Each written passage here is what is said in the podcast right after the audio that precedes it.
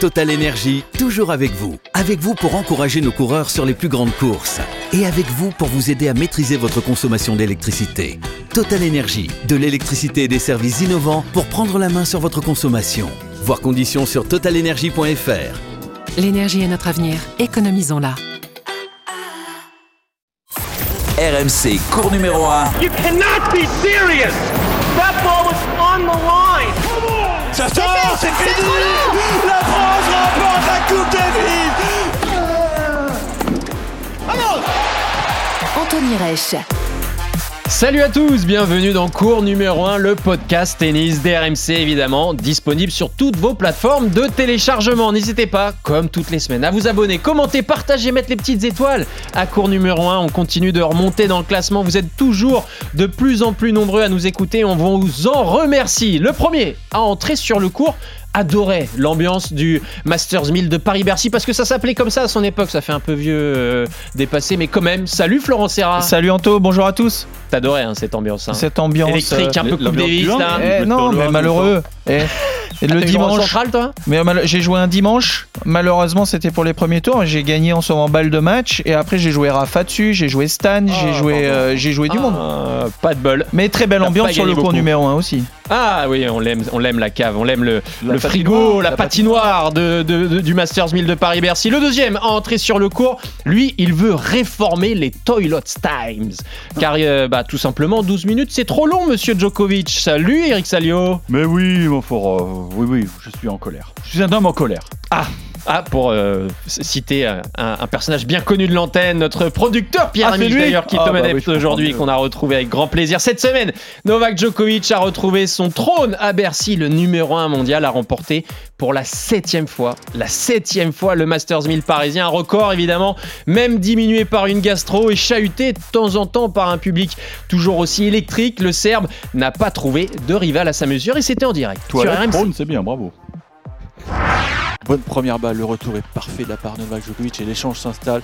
Grigor Dimitrov avec son coup qui essaie de, surprendre le Serbe, mais pour l'instant le Serbe est bien dans son tennis. Balle euh, très lift. Et voilà, c'est fini Un revers euh, en demi-volée de Grigor Dimitrov qui, qui va dans le couloir et le Novak Djokovic qui exulte Septième titre ici à Paris. C'est le numéro 97 dans sa carrière. 40e Masters 1000, rendez-vous compte. Et la place de numéro mondial de fin d'année qui est quasiment sécurisée. Ce type est un immense champion et il triomphe ici à l'Accor Arena. RMC, Cours numéro 1. 40e Masters 1000, messieurs, en carrière. Le 7e à Bercy, je le disais, Novak Djokovic est le maître incontesté du tournoi parisien, ce, on peut dire, hein, le plus grand tournoi indoor du monde. Et il continue de battre les records. Même malade, souffrant d'une gastro pendant le tournoi, le Serbe a verrouillé toutes ses rencontres sans forcément très bien jouer. C'est ce qui a été marquant. Une finale remportée avec beaucoup de maîtrise, Eric, euh, face à, à Grigor Dimitrov. hein. Ah oui, non, la finale, ça a été finalement le match le plus facile de, sa semaine. hein. Euh, Deux petits sets contre un adversaire qui- qu'il avait déjà martyrisé, qui, à mon avis, euh, euh, a ressenti une trop grosse pression. parce que déjà, pour lui, c'était un gros événement de disputer une nouvelle finale de Masters 1000. Mais je pense qu'il avait dans la tête Djokovic.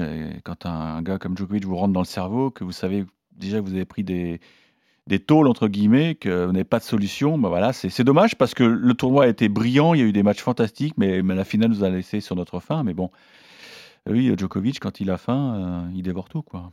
Et ce qui est frappant, Florent, cette semaine, euh, du côté de, Bercy, de la Arena, c'est que Novak Djokovic n'a pas forcément été brillant. Mais la marge que le Serbe a sur la concurrence est vraiment monumentale. Ouais, c'est ça le truc, c'est que on se disait que son tableau était assez intéressant pour le lancer aussi, pour le mettre dedans. Ça a été le cas avec euh, Echeverry, mais bon, le deuxième, euh, deuxième match après aussi contre Grigsport a quand même été euh, compliqué.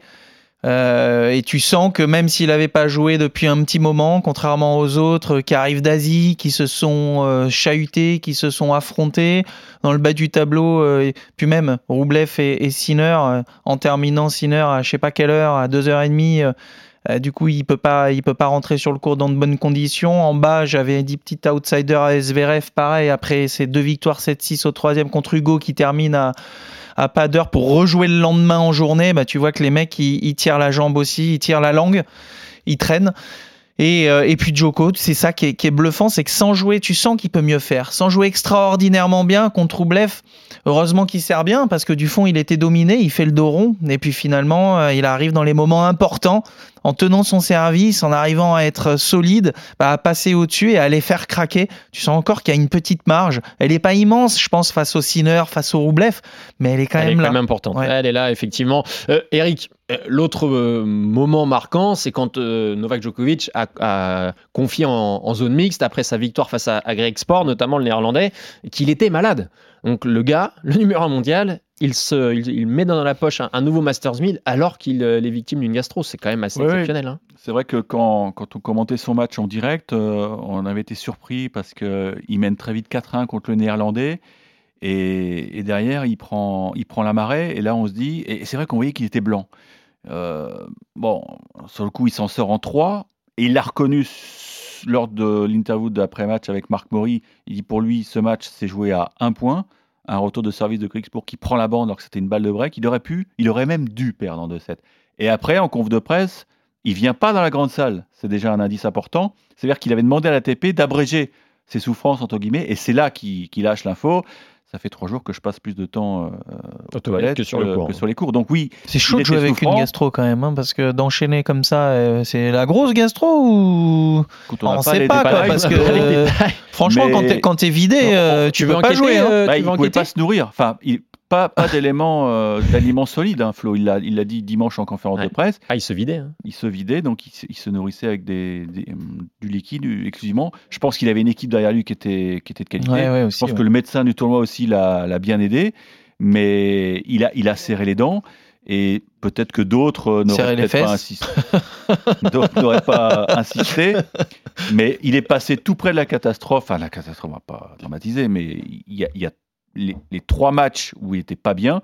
Il peut passer à la trappe et il n'y a rien à dire. Et finalement, le dimanche, effectivement, il est un peu mieux. Et... Mais ce qui est dingue, c'est qu'il n'est pas bien. Et sur les moments très chauds, les moments, les tailles, les, les jeux décisifs, les, les jeux où il est un peu mené sur ou ballotté sur son service, qu'il a des balles de break à défendre, hop, on retrouve un Novak Djokovic beaucoup plus saignant. Il a une maîtrise parfaite quasiment de ces moments euh, décisifs qui font basculer un match, Florent. Mais, et puis même quand tu sens qu'il est dominé du fond, je prends le- l'exemple contre Roublev, bah, il arrive, il arrive quand même euh, malgré ce jeu euh, où il se fait breaker dans la première manche. Souvent, tu vois, il fait, le dos rond, mais il tient son service. Et Roublev a eu du mal à le breaker. Et on savait que Roublev aussi dans les moments importants, bah, sur une les secondes, il peut être un petit peu plus fragile.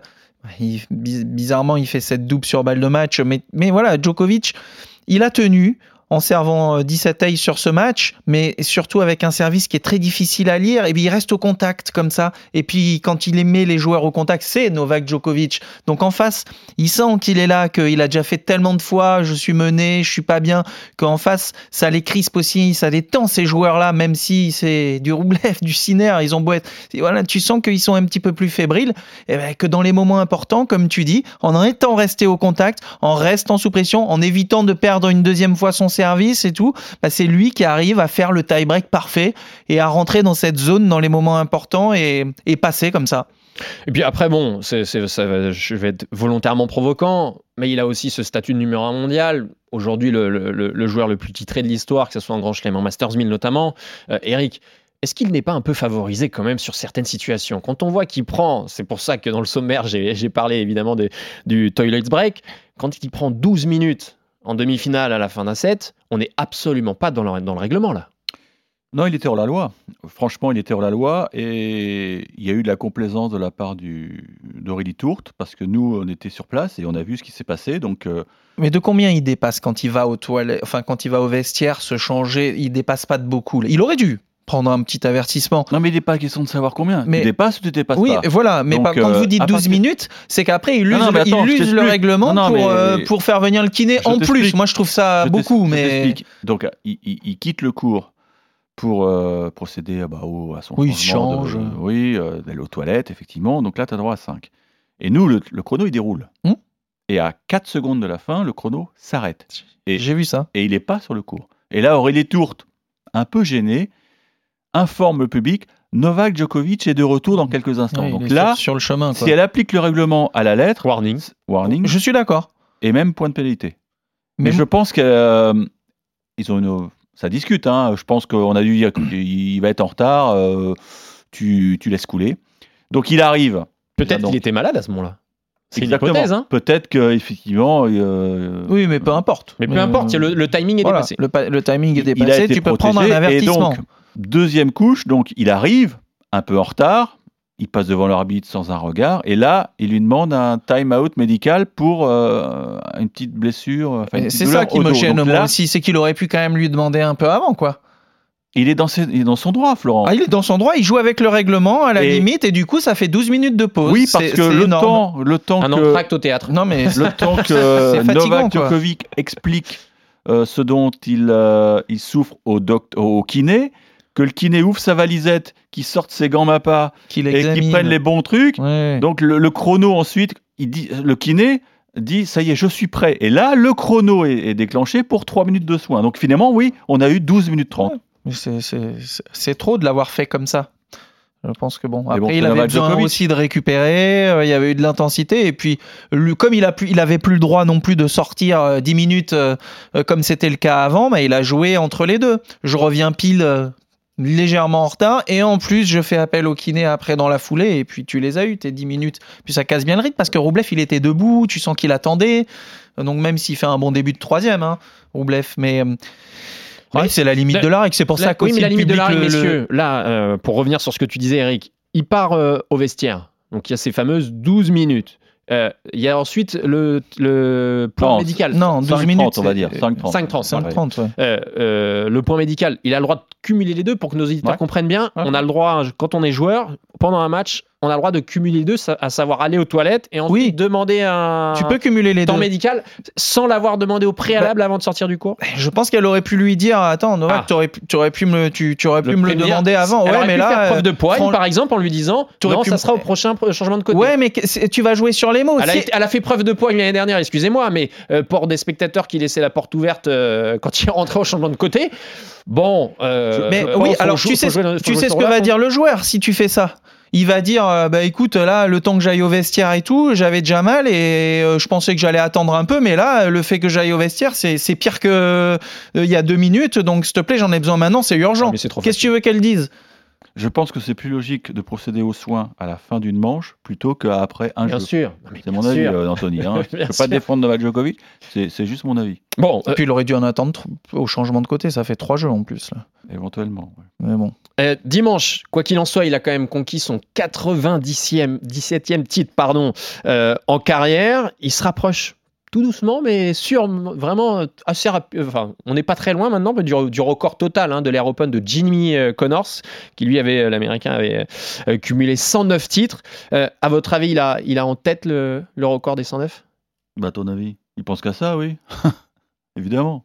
Il chasse tous les records, n'importe lesquels. Donc, euh, s'il faut aller gagner un petit 250 quand il sera avec la canne euh, pour aller chercher le, le 110e, euh, il ira, hein, tu verras.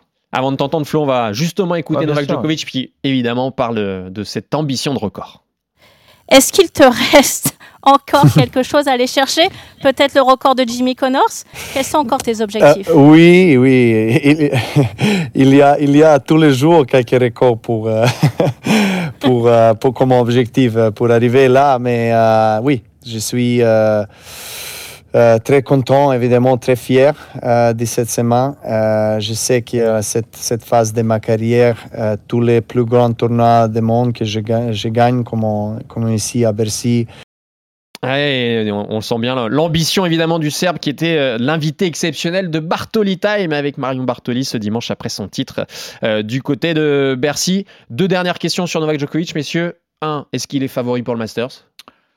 Évidemment, évidemment, parce que euh, c'est le roi de l'indoor. On n'a pas assez insisté là-dessus, mais il y a un seul Masters 1000 qui se déroule sous un toit. Et euh, regardez son palmarès. Federer, il a gagné qu'une fois euh, Bercy. Nadal, il n'est jamais parvenu à gagner. Et lui, bah, il en est à 7. Et donc à Turin, bah, c'est des conditions identiques. Euh, il c'est va pas aller- mal que ça soit un peu rapide quand même C'est un, bien, c'est un peu plus rapide parce que c'est en altitude. Ouais. Ouais. Non, mais je trouve que c'est correct, quoi, que ça soit bien comme à Bercy, que la surface soit. Elle était assez rapide quand même cette semaine, malgré un central qui parfois est un peu plus lent. Ça prenait pas mal le slice quand il servait bien son slice là, euh, c'était dur. Je trouve que c'est bien pour lui. Non, puis il aime bien la, la formule, à savoir euh, des duels tout de suite euh, contre. Bah, il va jouer Rouneux, euh, peut-être Rouneux dès le premier tour, puisqu'il y a une chance sur deux de jouer le, le numéro 7 ou le numéro Mm. 8. Ça va être une belle revanche de, de Bercy. La formule est sympa. Tu peux même avoir un petit, un, petit accident de parcours et être euh, quand même en demi-finale. Donc, bout, ouais. Ouais, bien non, sûr. il va être dur à aller chercher encore une fois. Ouais. Le deuxième grand objectif de Novak Djokovic, évidemment, en fin de saison, c'est la Coupe Davis. Il l'a rappelé d'ailleurs dans, l'interview euh, accordée à Marion Bartoli. Il veut aller chercher cette Coupe Davis avec la Serbie. On serait quand même sur un cru 2023, Florent, assez exceptionnel, hein, parce qu'il a, aussi les quatre finales de, Grand Chelem. hein. Ouais, ça se joue à Imagine, il avait gagné les quatre, mais c'est pas c'est sûr que c'est un objectif. Il a cette médaille au JO aussi l'année prochaine. Euh, la Coupe Davis, euh, il a envie, et puis bon, la place de numéro un aussi, qui normalement, bon, euh, je Tu pense que ça, ça dans les- devrait dans- le faire. dans mais- les- dans- dans l'entretien avec Marion, euh, il lui a dit euh, Je sais que je dois juste gagner un match round robin, et c'est fait. Donc euh, il, est au Il courant calcule. de tout. Il est au courant de tout. Bah, il est méticuleux sur tous les points. hein. C'est pas étonnant de la part de Novak Djokovic, donc vainqueur de, de ce Masters 1000 de Paris. Messieurs, l'autre fait, l'autre phénomène qui nous a beaucoup alerté, qui a été très euh, clivant pendant cette semaine euh, du tournoi parisien, c'est évidemment le, le public. Le fameux public euh, de Paris, le public français. Encore une ambiance assez électrique. Le joueur dans la tempête, on peut le dire, c'est Danil Medvedev, le, le russe, lors de son entrée en lice, hein, qui a été battu hein, dès, dès son entrée en lice par euh, Grigor Dimitrov, d'ailleurs dans un magnifique match, il faut le souligner, eh bien le russe a, a menacé de faire grève après avoir été sifflé, Euh, il s'en est pris au public, enfin bon, c'était un, un bon melting pot, un petit extrait de l'ambiance euh, sur le cours central. Allez, je, je- tu dois aller jouer. Ici, je ne vais pas jouer quand ici. Oui, mais plus tu arrêtes, plus ça les énerve, plus Ah ils non, mais ils sont bêtes. Ils sont ici, pas je, Je, joue. hein. je- je veux pas rentrer dans Eh, ce débat-là. pas, je joue, les gars. Je veux pas Et rentrer vous- dans ce débat-là. fermez vos bouches, ok Daniel, je rentre pas dans, ce- dans ce débat-là. Cette séquence est magnifique. Je sais pas ce que vous en pensez, messieurs, mais Et, et- et j'ai même vu sur le- ça m'avait échappé parce que nous on est loin de l'action. Il a même dit guignol, vous êtes des guignols. Ouais. Non, mais si, il est- ah oui, non, là, il était en mode tourbillon, là, comme ça peut arriver de temps en temps, notamment à l'US Open, vous vous souvenez d'il y a quelques années où il avait été con- conspué. Et puis ensuite, la rencontre bon, bah, se conclut par une défaite de Nani Medvedev. Et là, il sort du cours, par la sortie euh, joueur, évidemment.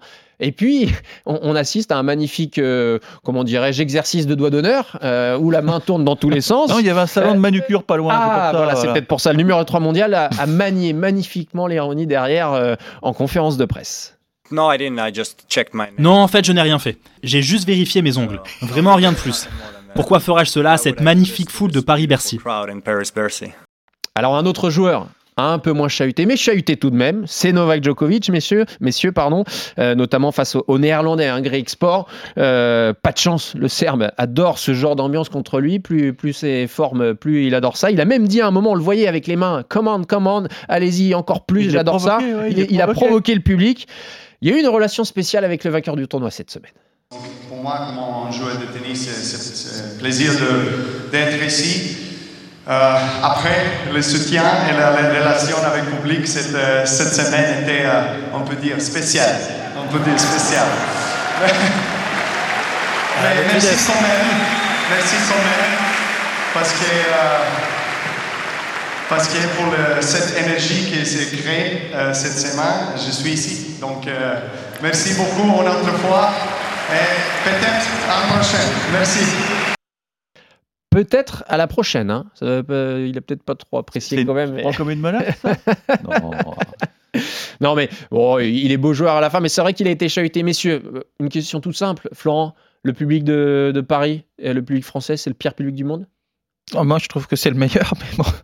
Après, euh, euh, c'est euh, un, un, il peut être dissipé. Il aime pas quand les joueurs s'accrochent pas. Il aime pas quand le joueur euh, râle ou casse sa raquette ou quand euh, tu sens qu'il sort un petit peu des clous. Donc là, tout de suite, il peut y avoir un sifflet. Et si si tu as le joueur qui répond, c'est terminé. Et euh, bon, le problème, c'est que ça prend pas trop sur Novak Djokovic et que même revois sur sa finale contre Dimitrov, il en a pas besoin d'aller chercher. Il y va quand même. Il y va quand même à un moment donné à la Ouais, fin de du. temps en temps, on tu- l'a vu, tu ouais, vrai. dis, mais aujourd'hui, bon, cool, là, t'as pas besoin d'aller. euh, Un peu de que- un peu de Non, mais il y a- mais et à une époque, il est, et notamment à Roland Garros, Surtout à Roland, oui. il était vénère. Il était vénère parce que il était en, en recherche d'amour. Ouais. Là maintenant, je crois qu'il s'en moque. Il a tous les records du monde, donc euh, si, si quelqu'un l'embête, il a juste à montrer le tableau d'affichage. Regardez, j'en ai 24 et tout. et tout, hein. Bon, mais ça reste quand même Mais- je t'aime moi non plus. Oui, oui, mais le public de Bercy, il est fou. Non, mais il faut dire les choses. Euh, on a tous en mémoire ce qui s'est passé entre Alcaraz et Gaston. On a eu l'occasion avec Anthony, et d'ailleurs, je vous demande si vous, avez- si vous êtes fan d'Henri Lecomte, réécoutez notre podcast, c'était quand jeudi ou vendredi. Henri Lecomte, Jeudi, ouais. il a été le précurseur, c'est-à-dire que c'est c'est le premier joueur qui s'est attiré les foudres de Bercy. Et moi aussi, j'ai. C'est parce qu'il y avait cette histoire de, de village olympique en 88. Voilà. euh, oui, mais tout de il suite, se fait il- insulter. d'une violence. Face à McEnroe, il se Ouais, fait insulter. ouais, Réécoutez si je vous ne l'avez pas écouté. ouais. Franchement, le passage est incroyable. Il explique les, il, il- il- il explique les, les insultes, les menaces, et puis le, le jeu de McEnroe euh, cette année-là, lors de ce premier tour, euh, lors du Masters 1000, Ah, où euh, il violence, tout le monde est contre pas Henri Lecomte. hein. C'est très violent. hein. Mm. Et il y a aussi, aussi bah, le public indiscipliné. euh, à minuit, tu, tu jetais des, des petits. euh, Des mouchoirs euh, des- Non, non, des, avions en papier qui, Ah oui, en papier. atterrissaient sur le cours.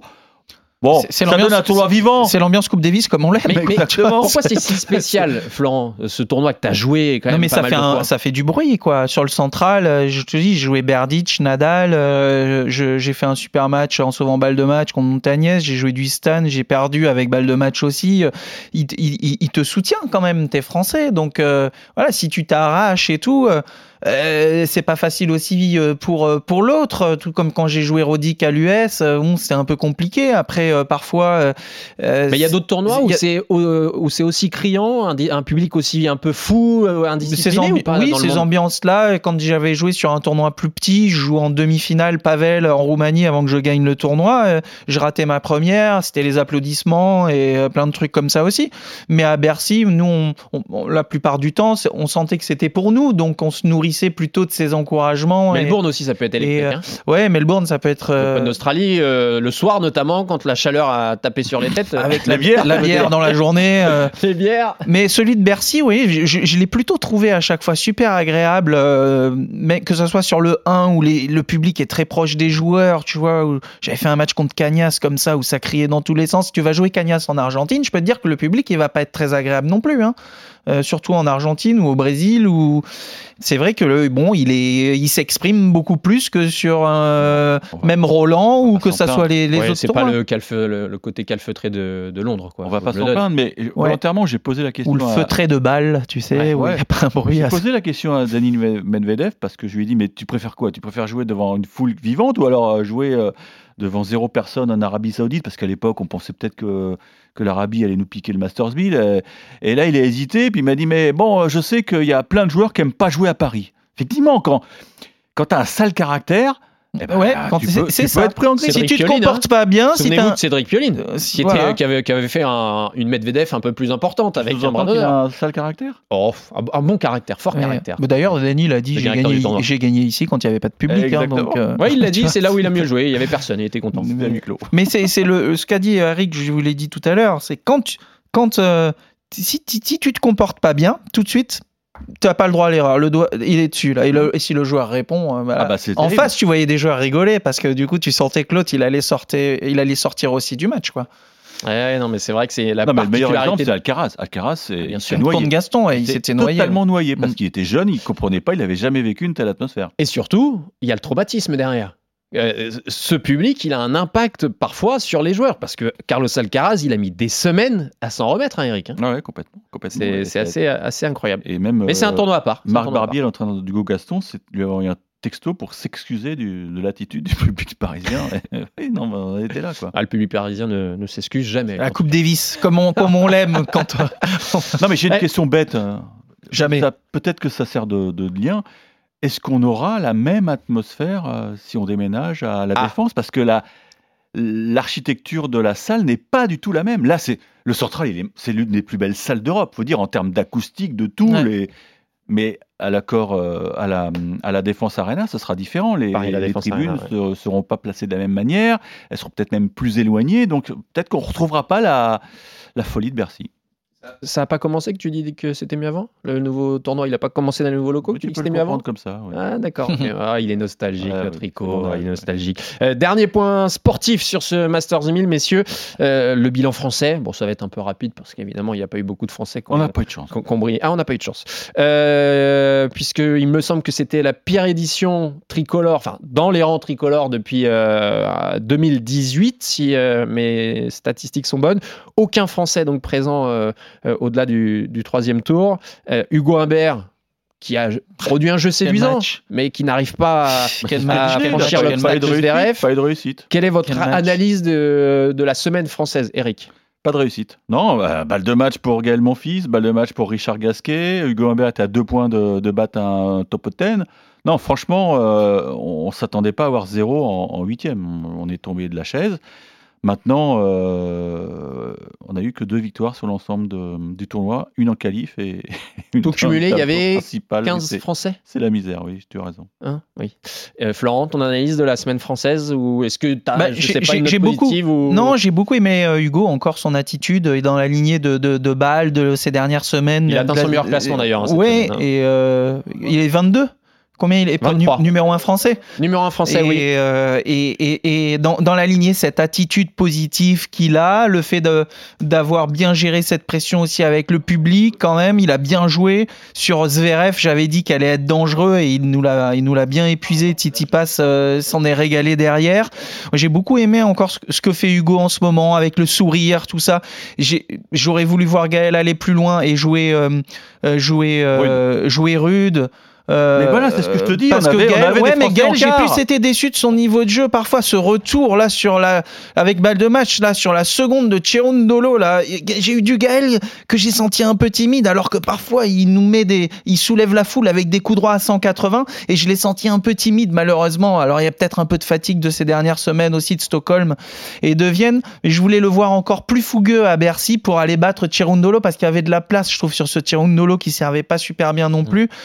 Rich, je le mets un peu à part parce que je sens que c'est difficile, Richard, euh, ces dernières semaines et qu'il arrive sur un tournoi comme ça à hausser son niveau de jeu avec un, un, un joueur comme Paul qui est rentré un peu euh, timide, un peu avec beaucoup de tension, mais finalement, euh, ah, il y a cette double faute, oui, il doit gagner, mais, Oui, sur sa balle de match. mais sur la balle de match, une grosse double. Mais bon, voilà, donc je rejoins Eric en disant pas de réussite, mais de belles choses avec, euh, avec toujours Hugo Humbert. Et, euh, et puis oui, on aurait, je voulais Adrian aussi un petit peu, un petit peu mieux contre Manarino. Botic Van de Zenschulp, Adrian Manarino, qui aurait pu euh, peut-être faire un, un meilleur tournoi aussi s'il passait ce tour-là. On va pas pleurer, mais enfin, on Il y a pleure. Edouard. Là, vous êtes en train de pleurer, Le mais sourire. Hugo Humbert ce matin, il est combien? Il est 23e. 23e. C'est son best ranking. Ouais. D'ailleurs, il a chambré Jérémy Chardy parce qu'il il fait mieux que son coach. Donc il est 23e C'est pour ça que j'aime bien. Il peut même être Ah non, mais il joue top très bien. 20. Il peut même être top 20 s'il remporte le, le Moselle Open. Donc euh, oui, Oui, il y a la saison a été, à jouer, a été d'ailleurs. pourrie, mais, mais finalement individuellement, on va avoir un, un bilan qui est meilleur que l'an passé avec peut-être un mec dans le top 20, au moins deux donc dans le top 30, un autre dans le top 40, alors que l'an passé, hein, j'ai vérifié, hein, et je, je glisse un mot à notre producteur, l'an passé, notre meilleur français, au bilan euh, fin 2022, c'était Arthur Rinderknecht, il était 44. Donc moi je dis que c'est mieux. C'est bien. Tout va Un, bien. un- un petit coup de cœur pour, euh, pour Edouard, euh, Roger Vasselin, qui, euh, qui a gagné euh, le tournoi en double avec Gonzalez quand même, et qui, euh, donc, qui, qui jouera le Master, c'est qu'il y a des grandes chances aussi qu'il joue la Coupe Davis, donc on a bon, une victoire en double. Et les jeux surtout. Euh, et les jeux, je voulais Ah dire, bon. la Coupe Ça fera, Davis. ça pardon. fera l'objet d'un podcast Non, non, il spécial. est, il, est, il est en ligne déjà Oui. ce Ouais. dimanche. Une Mais analyse voilà. Complète de la situation à la course, au jeu. Ah non, mais moi, moi Euh, alors, que là, tu t'es- mais fais la pub tu- le podcast mais- de dimanche que j'ai enregistré dans les conditions. Nous, euh, nous, on fera le point complet sur toutes les chances françaises pour les Jeux. Olympiques. Tu as rencontré Edouard Roger Vasselin, évidemment, après son titre. Et ça pose un problème. Un Et- petit et- coup de cœur, La polémique a commencé. Il a envie d'en pas parler. il va jouer les jeux. Il a envie d'en parler maintenant.